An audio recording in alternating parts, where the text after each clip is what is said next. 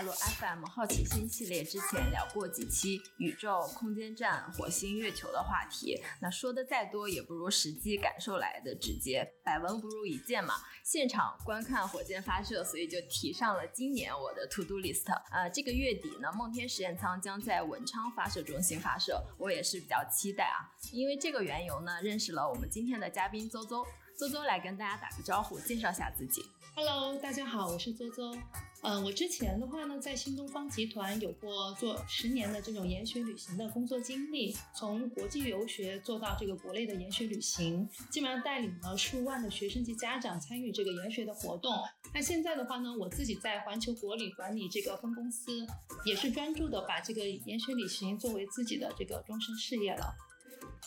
今天辉哥也在啊，辉哥跟我们大家一起来聊一下。呃，大家好，我是刘辉，我是新闻晨报的记者。我跟邹邹认识了之后呢，告诉他我想要去观看梦天发射的这个 to do list，然后呢，我竟然发现有这个需求的人啊，真不在少数啊。那邹邹在这个行业这么多年，你有没有感觉火箭观礼在国内是什么时间开始火起来的？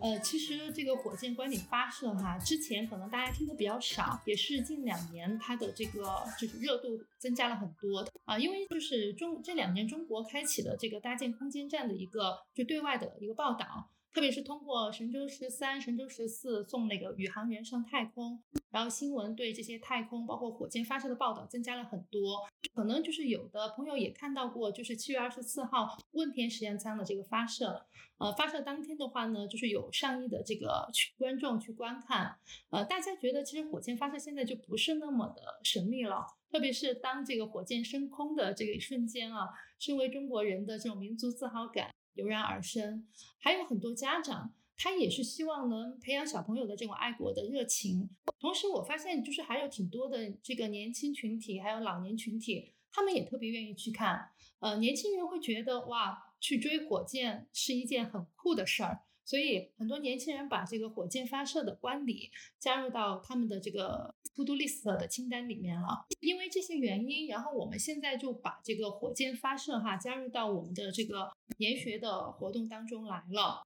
嗯，我们这次是从上海过去的，上海出发的嘛。那想问问你，火箭观礼参加的这个客人一般是哪里最多啊？根据其实这这两年我们这边呃，就是帮客人去预定这个火箭观礼来看的话呢，像上海、北京。还有江浙一带的客人其实最多的。那个周周，我问个问题啊，就是火箭发射呢，在国内这一块呢，它其实那个信息呢也不是特别的及时。我们现在怎么样才能知道，在未来的一段时间里面有一些这种火箭发射的计划，才能安排好自己的时间呢？嗯，是这样。其实，呃，每年的一月份的话呢，就是这边航空相关的就是专业人员，他们会把整个一年的发射计划都做好的。啊，但是就是每一次发射它可能会有这个时间的变动，那么我们怎么了解到呢？一个可能需要从网上去了解一些信息，跟航天相关的一些这个公众号啊，包括我们会搜一些，比如西昌科普基地的、文昌科普基地的公众号，但他们不会特别特别前的告诉大家啊，一般会要在提前一个月左右或者甚至半个月，可能我们才能知道相关的消息。那么有的。呃，很多客人的话呢，也会通过一些就是相关的平台，比如说小红书平台啊、微博平台，然后去了解到呃当地人然后发呃发出来的一些消息。只是如果要准确的来说，要等，比如说我们梦天发射是十月三十一号，那下一次的话呢是十月十二号的这个呃天舟五号的货运飞船。那么十月十二号它是不是那天很准确？一定是要等。那个梦天发射完以后，再来确认下次的时间是不是一定按照这个时间来。所以它呃虽然把整个一年的时间都安排下来了，但是每一次的发射还是会要看上一次发射完以后再来确定。那个有没有这方面的情况啊？就是像我们前几天特别一直关注那个美国的阿尔特密斯这个一号的那个发射啊，本来说好的这个第一次的发射，嗯，我们都。等了很久，对吧？排排着那个看直播，然后看美国那边也很多的人开着车跑到那个坎纳维尔纳尔角肯尼迪中心去看发射，结果当天等了很久，结果说这个今天的发射取消了，然后又说了一个时间，然后在这个具体的时间上面又说又取消了，后来现在呢好像据说要排到十一月的几号了，那一拖就是一个多月或者两个多月，像这种情况有没有？呃，可能也也发生过啊，不知道咱们类似于文昌啊或者西昌这边有没有 这样类似的情况？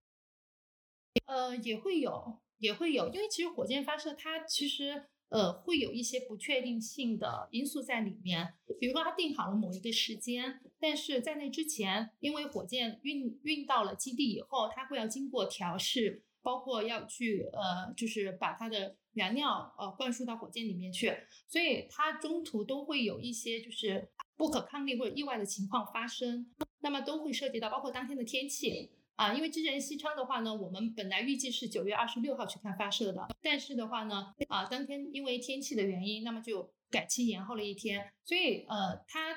都会有一些啊不可抗力的情况发生，那么导致这个火箭的延期或者提前等等更改时间。那么这种的话呢，我们的这个客人去看的话呢，一定要做好这个准备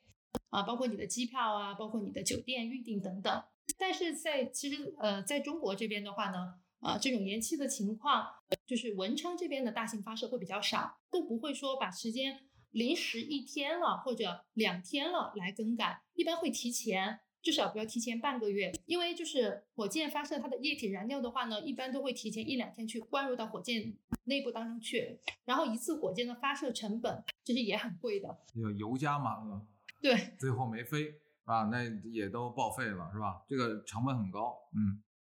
同样是去看火箭发射啊，就是哪一个，就是如果那个让邹邹来给我们做一些指导的话，哪个更值得去看一看，或者说，呃，更值得去打个卡的？其实，呃，因为我们现在中国这边哈，我们先说这个发射的基地。我们发射基地的话，现在有四个，大家应该比较知道的，就是西昌啊卫星发射基地，以及文昌发射场，还有酒泉发射场，还有太原。那太原现在是没有对外开放，所以我们客人去的比较多的，基本上就是西昌、文昌和酒泉。啊，那每一个发射场，它其实发射的这个上太空的东西都不一样，所以其实对客呃客人来说意义会不同。呃，文昌的话呢，最近发射比较多的就是中国搭建空间站的几个实验舱，问天、梦天，包括十一月份会发射货运飞船。呃，文昌的这个它的关注度就会很高。嗯，那么西昌的话呢，主要发射卫星，会把呃很多不同类型的卫星，然后送到这个太空上面去。啊，那么酒泉的话，主要是做载人航天。神十五、神十四、神十三都是在酒泉发射，所以很多客人去酒泉，他是为了看这个航天员的一个出征。所以其实每一个基地它发射的这个火箭，只是说对于你来说，你想去见证哪一个火箭的一个发射。你换句话说啊，就如果我们要去看火箭发射，到底看的是什么，或者说也是一个什么样的理由，让我们要去呃见证一次这个火箭发射的这种呃盛况？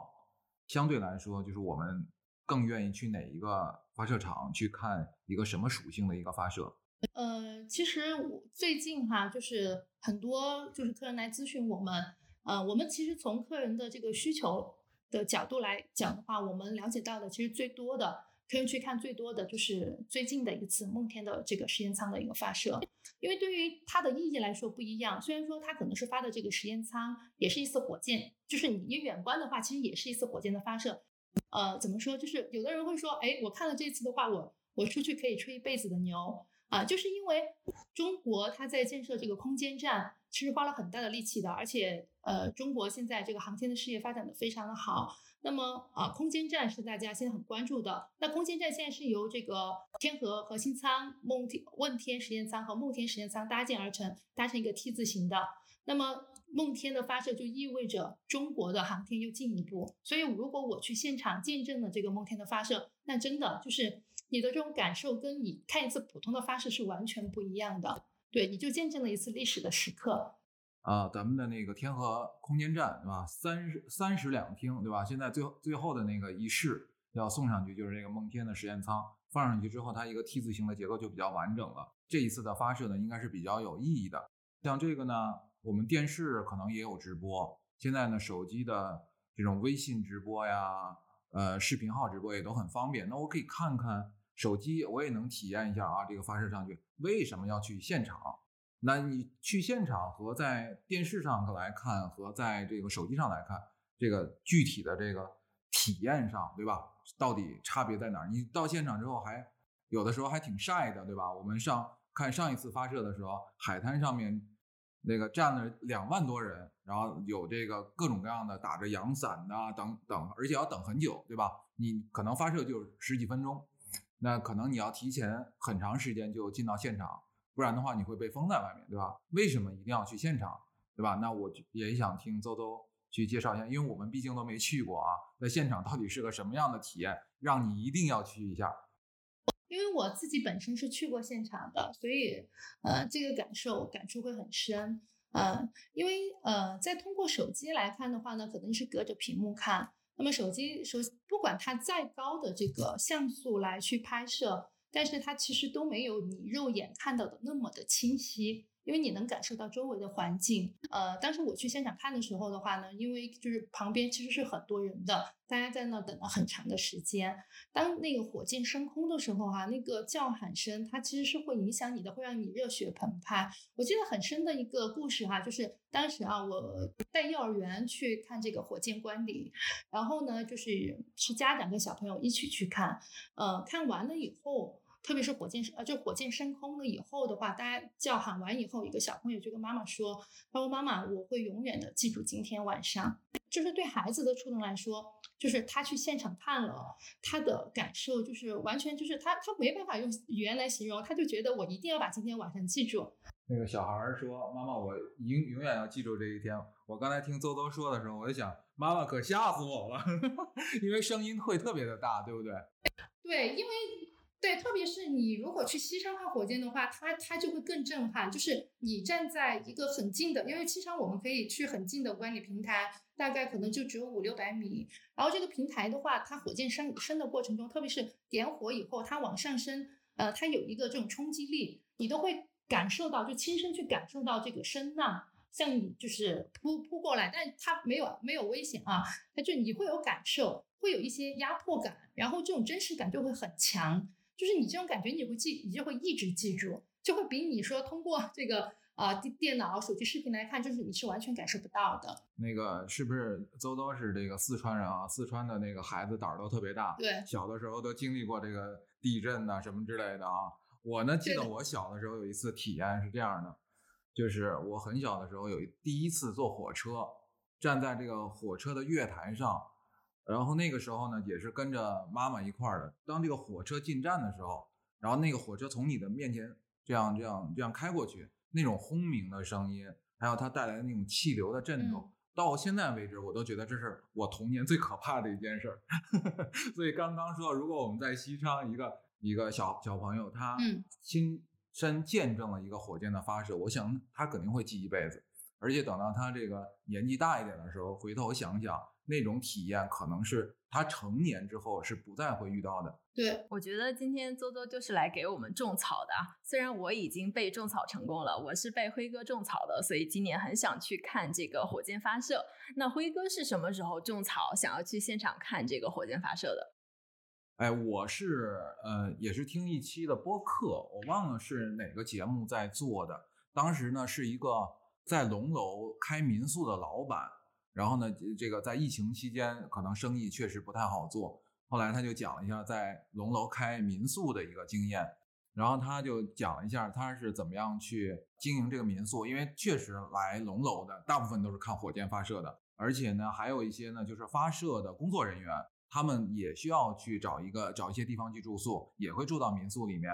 啊，如果到了这个发射的呃提前一天，就是整个这个龙楼镇都会被。各种各样的游客呀都挤满了，大家就去去找那个最好的观观看的位置，对吧？有的是跑到比较远的那种沙滩，有的呢就是到这个大家民宿的这个房顶上去，对吧？还有呢有一些提前做好一些拍摄设备的一个准备。我们听完那次之后呢，我就想，哎，那我们这么多人不远千里啊跑到那儿，就为了这十几分钟，我相信他给。这些人带来的体验是很特别的，所以我想我们有机会的话，一定要去一下现场去看看这个事儿，因为我们没去过啊。邹邹，你给我们介绍一下，在发射的当天的这前一天，一直到这个当天的时候，到底那个龙楼镇会是个什么样的情况？还有呢，我们是不是只有在龙楼看的最好，看的最清楚？如果去文昌看火箭发射的话，呃，是。文昌的火箭的话，一定要提前，就是你要去看火箭，一定要提前去预定很多的事情啊、因为呃，到特别是大型的发射哈，它的当天人就会特别特别多。我记得上次问天发射，我这边有客人是，他是从那个当天上午从海口过去的，都一直堵在路上，堵了很远很远。呃，所以一般我们都是要提前提前一天，就千万不要当天去。一般文昌的发射，它都会就是火箭发射，它都会提前交通管制。文昌那边都是要提前三个小时交交通管制了。如果没有这个通行证的车的话呢，是没有办法就是通行的啊。那你就有有的客人是要走路去的。我记得有一个客人跟我说，他说我走了两个多小时，因为他他自己就是他要去那个海滩去看啊，他走了两个多小时，就是一定要一定要提前去这个这个预定好观看的楼顶也好，或者去沙滩也好，特别是观看的地方，我要跟大家来普及一下。啊，因为去文昌观看的话，其实有几个地方是适合观看的。一个是文昌的这个龙楼镇的楼顶，其实我也是我最推荐的。那龙楼镇的楼顶，它是地理位置很高，呃，它可以看到，就是你上去了以后，你可以看到整个从火箭点火到升空的这个过程。那如果你想拍好看的照片、视频的话呢，呃，去那儿一定是没错的，因为你去了会发现很多带这个长枪短炮的。啊，那么还有的人说，哎，网上最多的是去海滩看的啊，对，因为海滩它是这样，啊，希尔顿的海滩和清水湾的海滩它都可以看，然后它都是免费的，但是你会要更早去占位置，因为海滩上的人特别多，呃，然后海滩它的一个不好的稍稍一个缺点吧，就是前面有这个椰树林挡着整个这个发射塔架，所以要等火箭点火升空以后，大概五秒钟的时间，你才能敢看到。但有一个好处，我是觉得是因为周围的人很多，大家都在欢呼，你会被这个这种这种热闹的气氛影响。嗯，还有一个观看的位置是在科普中心。啊，科普中心是这样，科普中心的话呢，就是进去以后，它是会有一个很大的屏幕啊，你可以通过这个屏幕去看点火的这个瞬间，而且它的屏幕是直接连到这个基地内部的，你可以听到这个呃他们的工作人员去倒数五四三二一，然后点火。它因为地理位置也很矮，要等那个火箭升空以后，你才能真真实的用肉眼看到这个火箭。呃，所以这三个地方的话呢，它各有优劣呃不同哈。但最推荐的就是说，因为好多人都希望把这个呃火箭的发射拍下来留作纪念，那么一定是去龙楼镇的楼顶去看的话呢，整个过程才会比较好的一个完整的记录。呃，也有人会说，哎，内场，呃，就是有有在网上看到过内场能不能去？呃，其实能去内场是最好的，但是现在就是疫情以后的话呢，这个基地的防疫政策。啊，都是不能进去的啊，所以内场的话呢，暂时大家都不要考虑了。这次去不了内场啊，但是那个邹邹，你跟我们这个介绍一下内场是个什么样的情况，有多内，能够看到什么？呃，内场其实也不是说非常 累。啊，它没有西昌那么的累啊，因为呃，大概就是龙楼啊，包括刚刚我说的海滩，呃，以及科普中心，它离发射塔架大概的距离是三点五到四公里左右，呃，然后内场的话，只是说比他们近了一些些，大概就是在三公里的样子多，因为文昌发射场它周围三公里是一个安全距离，是要求的，必须三公里之内是不允许有其他这个建筑的。啊，所以就是，即便是内场的观礼台的话呢，它都是在三公里的位置。呃，只是我们要从地形来看，地形来看，我们的内场和龙楼它是正对发射塔架的，就是说你可以呃看到一个正面的升空的过程。呃，然后呃海滩的话呢，它是在我们面对发射塔架的左手边，然后科普中心是在右手边。嗯，这几个地理坐标啊，回头我们 Rita。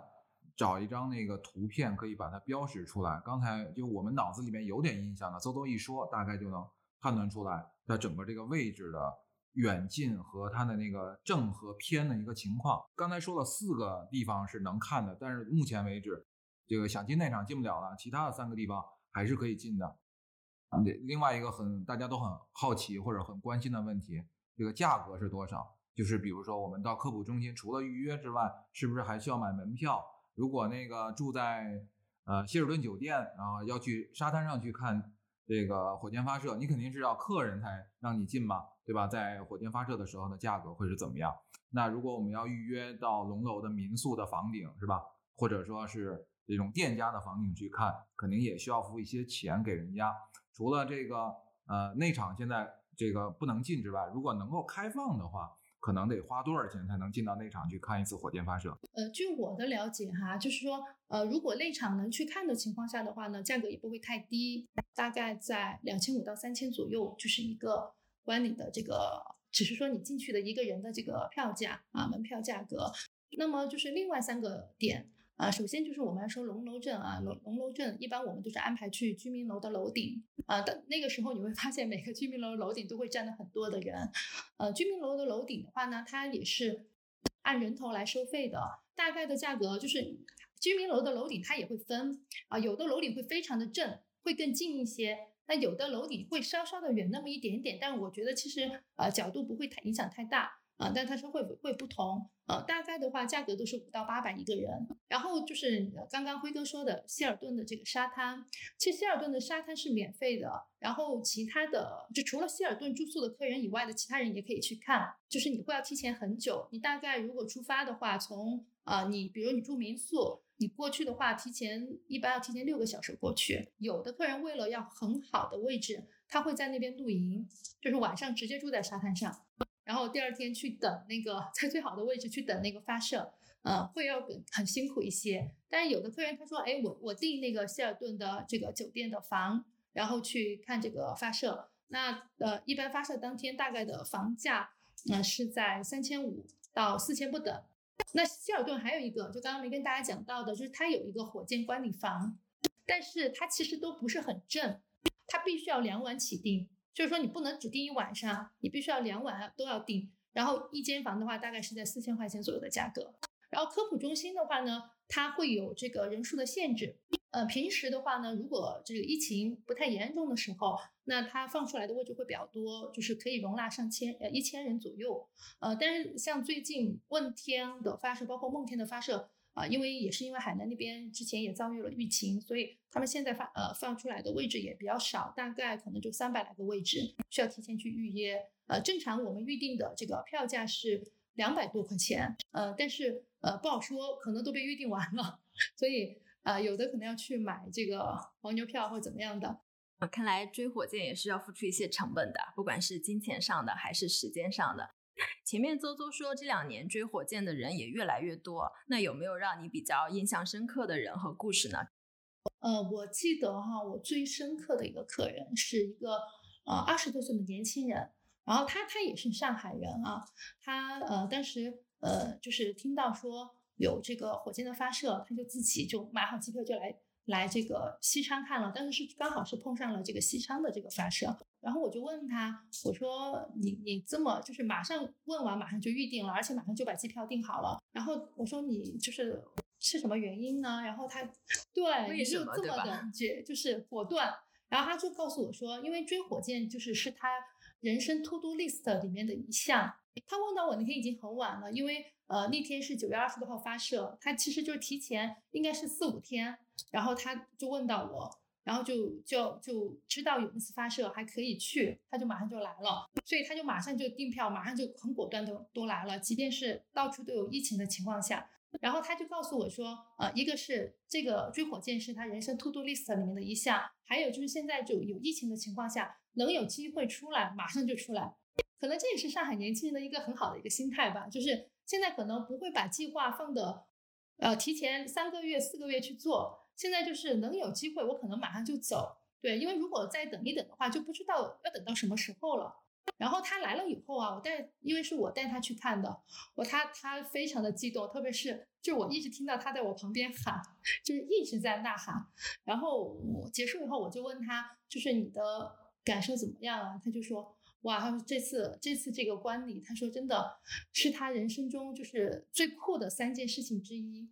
就我也觉得挺有意义的，就是能帮助他去完成他的人生 to do list，而且让他觉得很酷，这是其中一个。就我我我的就印象很深的，还有一个，还有一个是一个就是老年人，是一位老教授，呃，他是在成都这边成都理工大学的，但但是他女儿来给他报名的，他女儿就说他是呃教这个物理相关专业的，然后好像以前是有参加参加过设计部分的这个火箭，就火箭发射的部分的一个器件吧，呃，但是他从来没有看到过这个最后啊，这火箭组装完成以后发射的这个样子，他就一直很想去看。呃，但是可能以前的话呢，就是这火箭发射，就是想去看它没有那么的容易。呃，了解到以后，他女儿就跟他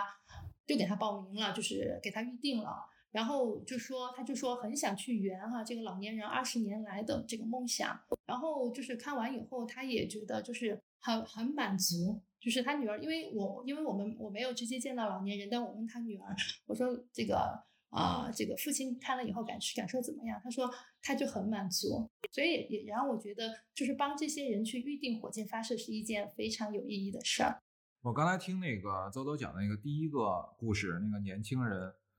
呃，到了这个应该是去的西昌看那个火火箭发射啊，我觉得它一定是一种非常大的释放，那个又是呐喊了，然后又是在那种轰鸣声当中，自己把自己那个可能。这个小哥们儿可能前段时间的工作有点压力了，情感上有点什么，他通过这么一种方式就释放出去。我之前有个体验，因为因为以前有一个朋友也是个也是我们的一个老师了，然后他当时是负责呃 F 一中国大奖赛的一个赛事公司的老总，然后他当时就说了一句话，就是说其实很多人去现场去看 F 一，为什么要去现场看 F 一？你在现场的时候，最大的体验就是那个轰鸣声，那个赛车开一圈儿回来，通在你面前破空而过，然后那种轰鸣声带给你的那种冲击。然后后来我们就说，哎，现在都新能源了，现在大家都用电动车。然后他当时就说了一句话，他说电动车在赛车当中是没有那种体验的。他说，你看那个赛那个电动车从你面前开过去，就像放了个屁。噗过去了，他 就很形容这种声音，你知道吧？他说一下放了个屁一样过去，那还有什么意思啊？所以我在想，那个就是去看火箭观礼的人，有很多人有不同的心境。有些人是去看啊，我这个这个我的梦想，对吧？我的航天梦啊，我我国啊，这个我中国梦多么伟大啊，在你面前腾飞。有些人可能就是把自己带入进去，想想我九九六这个最近太压抑了，对吧？我要去释放一下。我释放去我能干嘛呢？对吧？我就去现场的这种巨大的声场当中，然后让这个声场和我的这个心境融为一体，然后用那个轰鸣把那些东西都带走，对吧？就像我们过去过年的时候还能放个炮，对吧？大年三十晚上这个十二点钟的时候，那个你都听不见外面的声音，对吧？那种气氛其实是很难得的一个东西。像这两年也不让放了，对吧？大家也都只能这个听一听安静的春晚的那个那个那那首。那首歌了，对吧？我觉得这种体验应该是很难得的一个事情。还有呢，刚才邹邹讲到的，就是有关在这个火箭发射的这个前后这几天，房间也会比较的贵啊。我我相信，我觉得这事儿也也是容易理解的，毕竟是一个稀缺资源。那房间会有一个火箭房，对吧？然后价格呢都会有适当的这种提高。那我们今天来请这个邹邹跟我们一块儿来做这节目，也有很大的一个原因，就是说如果大家对这事儿有兴趣，比如说我们这个最近就会组织大家一块儿，咱们这个去一下文昌，先去看一下这个梦天实验舱的发射，看一下大火箭，对吧？然后将来呃有机会，然后再去西昌更近距离的去体验一下。那邹邹等会儿给我们介绍一下西昌能有多近？那西昌看火箭发射比文昌还这个体验更更强啊，或者说有更好的这种观看的市场。和这种声场到底是什么样的情况？好的，就是说，呃，从那个现场现场的观礼的震撼感来说，就是一定要选西昌，因为呃，西昌它的火箭的话呢，就是它是在一个山坳里面发射的，其实周围会是就是有有很多的这个山不同的山丘，所以它在西昌在建这个观礼平台的时候，在建了两个，一个观礼平台大概是有二点五公里左右，然后会要远一些。然后也能容纳上千人就在那边看，但是另外一个它会有一个很近的这个全景观礼平台，其实它就正对这个发射塔架的。然后平时的话呢，它会供一些这个游客去啊进到这个发射区里面去参观啊，大家都会走到那个发射平台那边去，就全景观礼平台那边去。但是在发射当天的话是不能进去的，大概这个塔这个位置的话呢，离塔架也就是五六百米左右的距离。而且它会有人数限制，就是你人不能去多了。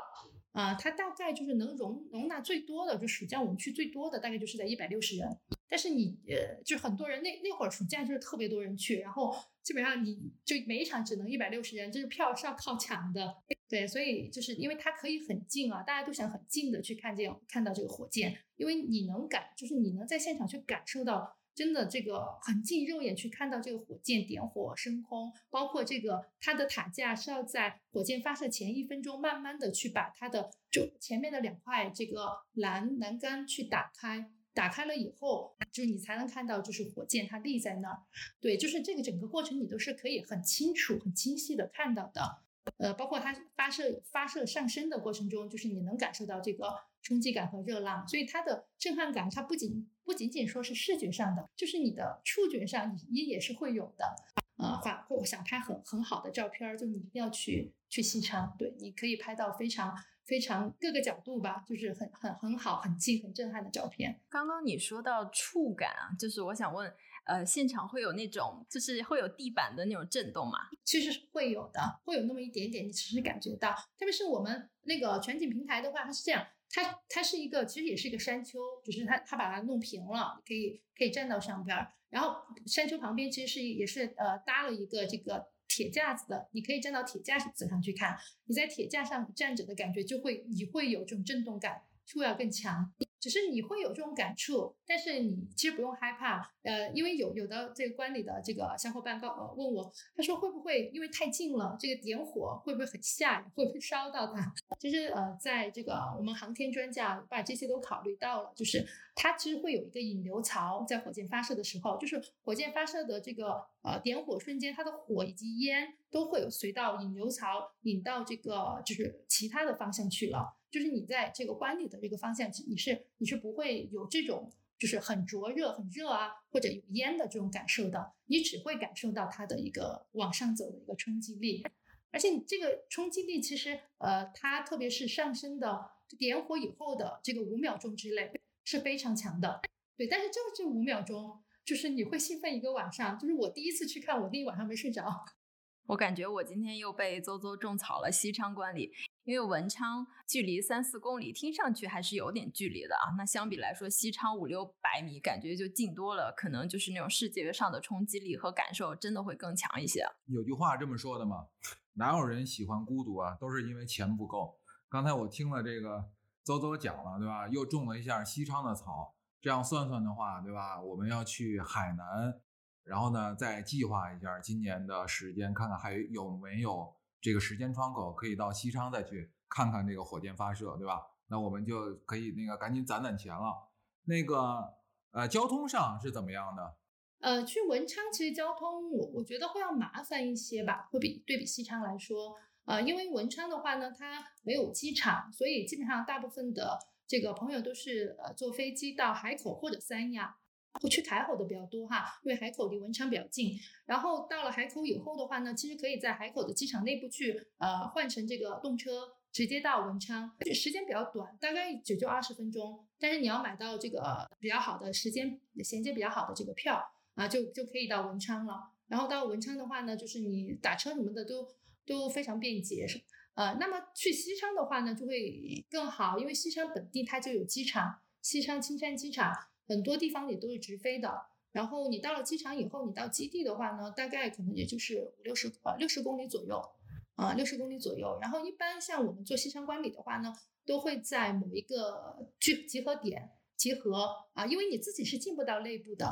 啊，你也进不去内部，然后我们会要。就是一起集合，然后会有专门的这个大巴，然后带客人到观礼平台。我想请邹邹，然后也为那个航天爱好者规划一下，今年就是接下来还有哪一些呃值得我们现场观礼的一些节点和计划？就是你比如说特别适合到西昌看的，或者到文昌观看的。文昌每年的发射次数其实比西昌会要少很多，文昌今年大概是有八次的发射，呃，现在就只有十呃十月三十一号和十一月十二号。两次发射了，十二号发射的是那个天舟货运飞船嘛，啊，这两次发射完了以后，应该他的工作要等到明年才开始了啊，明年一月份会有。呃，那么西昌的话还次数还要多一些。西昌我我觉得最推荐的一个是十一月五号的这个长征二号火箭的这个发射，因为再过不久可能长二就要退役了啊，会有长期来接替啊。然后它也是一个很大型的火箭，应该是有接近三百吨吧。嗯，然后二十四号也有，十二月份也有呃发射。然后就是还有一次，我觉得比较有意义的发射是在酒泉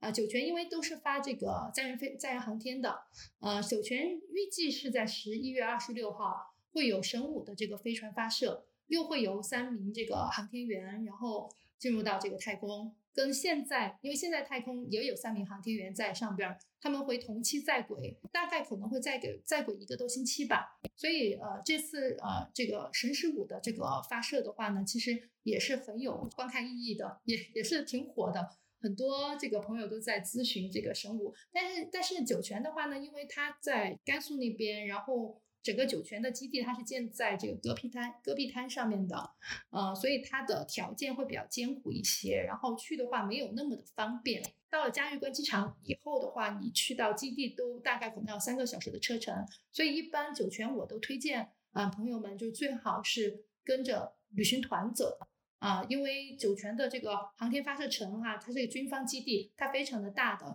就你自己个人出行是非常不方便的。所以一定是要跟着团走，会更顺利一些。对，酒泉也很非常推荐，就这一次啊神十五的发射啊，今年的话可能大概就是这呃这些节点了，然后明年的话呢会有新的这个计划出来。看来这次这个十月底的这次的这个发射很重要啊，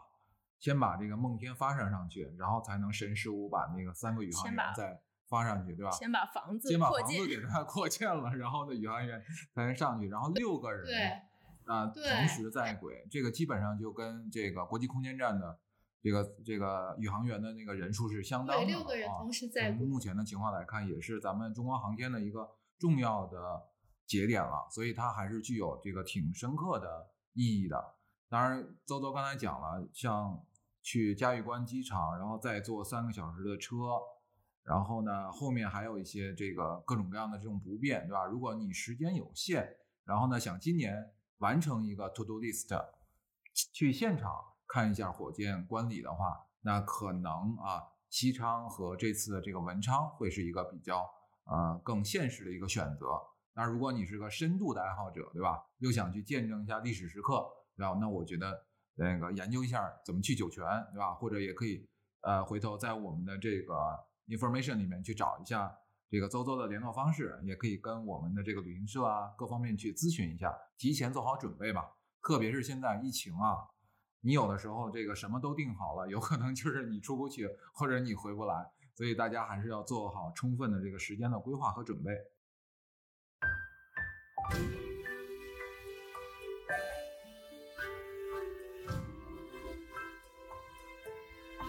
今天听了这个火箭，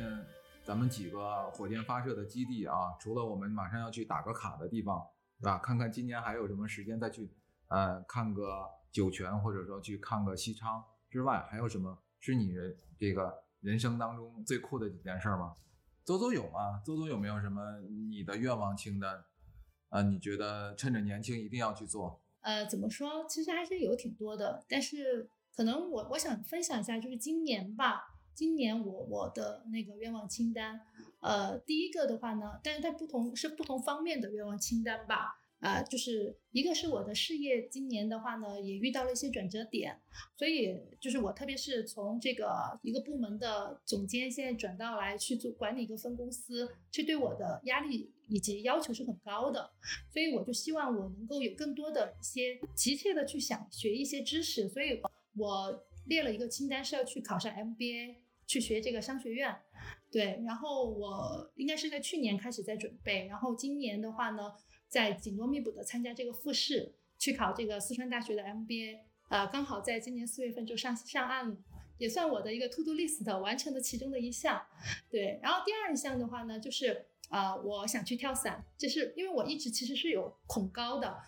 所以这件事情我还没完成，但是我会我已经把它列在了今年的这个 to do list 里面了。我今年应该会在这个十二月份，然后看跟我朋友怎么样 联系，让他就是帮我去完成我这个 to do list 的，就是战胜我内心的这个恐惧吧。但是我觉得也是一次成长。那我们讲呢，有的是有的人会选择难度系数高一点的，有的人会选择难度系数低一点的，可能结果是一样的。我我我就刚才说，我们回回想到我们今天讨论的这个问题，其实去不去看一个火箭的观礼啊，或者说到西昌去看，还是到文昌去看，其实可能看到的，还有你拿着手机去看，对吧？你可能看到的那个结果可能是相似的，但是中间的体验是不一样的。啊，我我我曾经我们呃有一期节目当中说的那个《白日梦想家》那个桥段，就是当那个那个编辑找到那个摄影师在喜马拉雅的山顶找到那个摄影师，然后呢，那个摄影师把他的相机对着那个雪豹的时候，当他发现那个雪豹，他就拉过来这个编辑说说，你看我终于等到它了，我在这儿待了一个星期，终于取景框里面会捕捉到那个雪豹的样子。被称为喜呃喜马拉雅山路幽灵的那个雪豹，然后那个编辑就问他说：“那你为什么不赶紧摁下那个快门呢？”然后他说了一句话嘛，他说：“我这个时刻看到了，我反而不想去摁下那个快门了。”这就是说他的体验可能是一个艰苦的，在那里蹲守了七天，才最终看到了这个雪豹。但是那一刻摁不摁下快门对他来说是不重要的。我刚才就听到邹邹说，说有的人会提前一天。把帐篷扎在那个希尔顿的沙滩上，我在想，有可能是，呃，可以省点钱啊，但是也有可能是一个人，他就是想去体验一下，然后在沙滩上露营，看着日出，然后一直等到火箭发射，然后我就是要去做这样一个体验，未必真的是要拿一个长焦把这个镜头拍下来，但是这是我个人的体验，对吧？那你们可能有些朋友，对吧，也知道火箭发射了，甚至还。那个在直播镜头里面还看得更清楚，可能还能听到那个倒计时，对吧？的那个过程，但是现场的体验和马上就去做的这种啊感受是很多东西带不来的。所以我们今天就说啊，如果有机会的话，一定要去现场，一定要亲身的、近距离的去体验那种带给你激动的那个那个时刻，好像也就十几分钟吧，是吧？从他那个。那个那个辅助的那个架子离开，然后到点火，到发射，到它从你的视野当中消失，可能前后的时间就这十几分钟。你可能要花很长的时间去准备，在路上也要花很多的代价，对吧？有可能还要花比较高的价格去住宿。但是这个体验，我觉得可能不是用那那些啊价钱和价格去衡量的啊。就是反正我。在刚才讨论说咱们怎么样去设计你的 to do list 的时候，我的一些感受。嗯，我有一个问题想问邹邹啊，那其实这三年来说，对呃旅游行业是不是一个巨大的冲击？因为我们呃虽然都说这三年大家过得都不容易啊，但是好像第一个想到就是最不容易的，好像就是旅游业，然后包括餐饮还有演出，可能是受影响最大的。那你自己作为这个行业中的一员，你是自己怎么样调整？来适应这种不确定性的。对，因为我之前是在新东方嘛，就是说旅游和这个双减双重打击，对，都遭受过。特别是因为我之前即便在新东方也做的是研学的这个活动，所以疫情对我们的影响非常，真的是非常非常的大。我大概记得是二零年，应该是二零年初，当时疫情爆发以后，因为那会儿我还在做，还在做的是国际那一块的，我当时。应该是在大年初四，我要带学生去澳洲了。初一告诉我们不能走了，就是国门关了。整个当时我们就各种退退退团，把所有的学生都退了，而且就是直接全退的啊。我们其实损失非常的非常的大。后面就基本上这半那半年我们都没有，不是就没有进账，就一直都是因为就一直都没有动。然后当时因为那那那那半年啊，我大家就是也都在抗议。抗击疫情，所以基本上我们也没有任何活动可以做。然后其实你内心来说是非常的焦虑的啊，未来我们应该怎么怎么走？特别是旅游人，嗯，我当时很多同行朋友基本上公司就垮了，还有很多旅游人可能连工资都没有拿到就走了。所以其实那那段时间对旅游人来说是很难的。但是我们是从我们还是呃想的是一定要做下去啊，不然生活还要继续。所以我们是从那个六月份。六月份开始我们就开始转型，因为六月份的话疫情好好一些了，然后国内的研学旅行就可以做了。呃，我们就马上转型来去做国内的这种研学旅行，比如说像上海做科技的，然后去北京像故宫的啊，包括我们去西双版纳做这个雨林的等等这种主题的这个针对适合学生的这个呃研学旅行去开发，然后速度也转变的，就是整个方向调整过来以后，大家就是也是全力的在冲刺。那年暑假我们就开始又有进展了，所以我是觉得不要放弃，就是。呃，这个东西可能挡住我们了，我们就换新的方向去去做。所以旅游人其实也都一直在在努力。多多，听你刚才介绍啊，就是过去的三年当中也是经历了很多，然后呢，嗯，感觉你们这个也是在呃整个行业当中呢积极的进行一些自己的调整。你有没有一些啊经验，说在过去的这三年当中做对了哪几件事儿？是我们能够把这个业务能够在最困难的时候坚持下来的一些啊比较有决定性意义的事儿呢。首先，第一点就是我最想说的，就是是紧跟国家的这个政策，因为其实我们以前啊做做做游学、做旅游会比较多，但是后面我们把这个国内的研学真真正的研学跟学校合作这一块儿。做起来以后的话呢，我们其实体量变得更大了，也是因为国家有这个政策，就是从一六年吧，国家就发发文了这个研学旅行的政策，是需要学校去给学生每年去安排这个研学旅行的这个课程，让学生更多的去了解外界。呃，然后我们也是紧跟这个政策去跟一些学校去谈合作。那后面我们发现，哎，这个研学的政策其实国家很早就发出来了，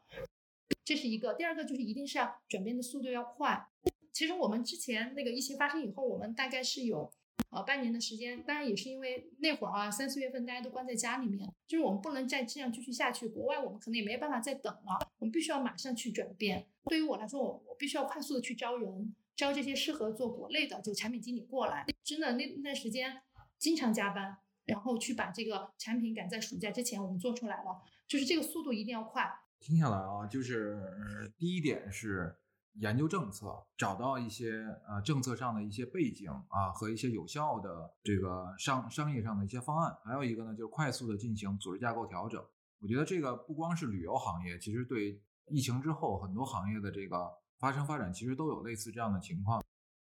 我我再说说我的那个体验啊，就是前两天我跟我女儿，我女儿呃上初二了，我跟我女儿在探讨，我说你今年有没有特别想去。完成的一件事儿，就是我们说的 to do list。然后她那天说：“哎呀，她特别想去看一场 Black Pink 的现场。”其实我们现在的很多的年轻人啊，从初中生开始，其实他们都有一些自己的这个想去完成的目标。啊，也不光是就是我们说的比较严肃的啊，要有学习，要有科普，然后要有收获，回来之后再写一个报告。其实很多人他就是要去。完成一个自己心目当中的目标，我已经这么辛苦了，对吧？我女儿就说：“你看，我今年学习也很辛苦，然后又是网课，又是各种各样的辅导班，我现在就是想去完成一个自己的喜欢的一个事儿。”我我后来我是很支持，但是呢，我就想想现在想实现他的这个目标还有点远啊。就像前几天我们几个在办公室还去抢陈奕迅在红勘的那个演唱会。尽管我们也不知道现在你抢到票的话是不是能能去香港去看，但是那天我们都在网上去趴着，其实还是有很多的目标要去做。我今天那个来做节目之前听了一首歌，然后呢，我觉得我我一开始觉得这歌挺好听，后来我就看里面评论里面有句话，然后给我的这个触动也挺深，和我们今天的主题还有点相似。这个歌呢叫《克林》，是棱镜乐队的一个一首歌。然后呢，他克林的主唱呢，他讲了克林的这个歌的由来。他克林呢是他的一个朋友，他写了一段话，他说克林活得比较自由，因为摩托车啊断过骨头，进过局子。有一次他的摩托车啊滑到了这个公交车的底下，是靠车上的人都下来才把这个摩托车抬出来。呃，有一次呢，这个克林骑着摩托车啊送他的一个朋友在三环上撞上了一块石头。人和车都飞了，落地之后，他趴在胸前的这个 Mac 电脑上又滑出去五六十米，这些都不是关键，关键是他现在还活着。我看底下有一个评论就写了说，呃，评价这首歌说过一个急速的弯，吞一口山林的风，年轻的义无反顾，如鲸向海，青春常在。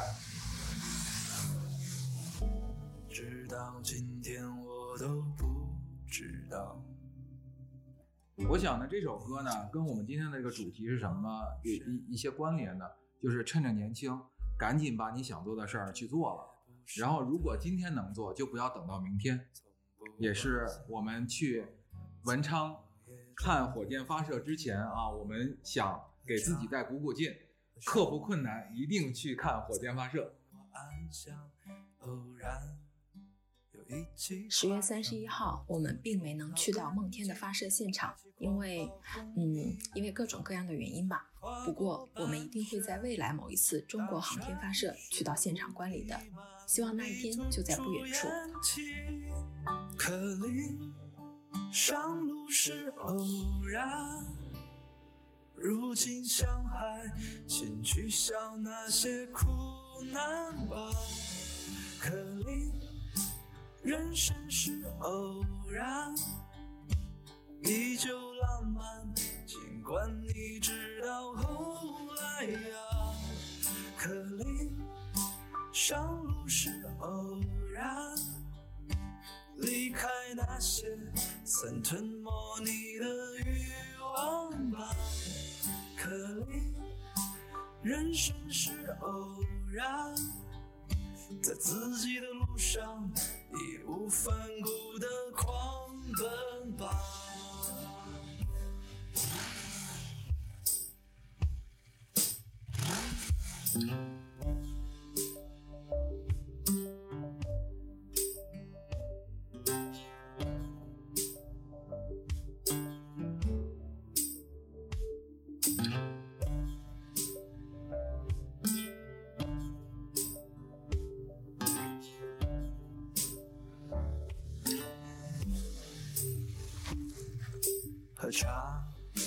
喝上雨，已经不再让我安详。偶然，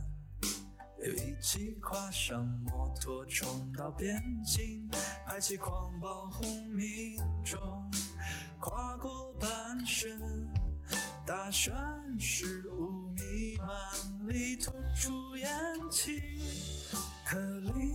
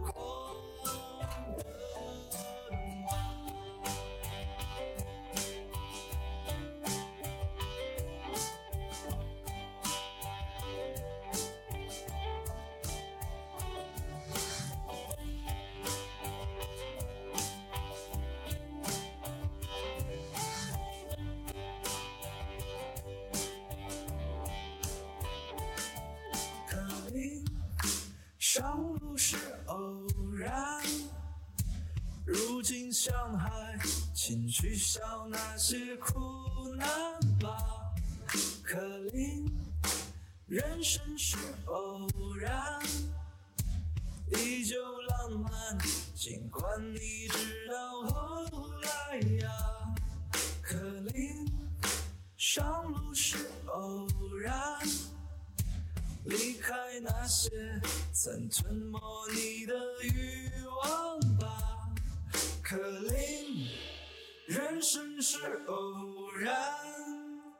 在自己的路上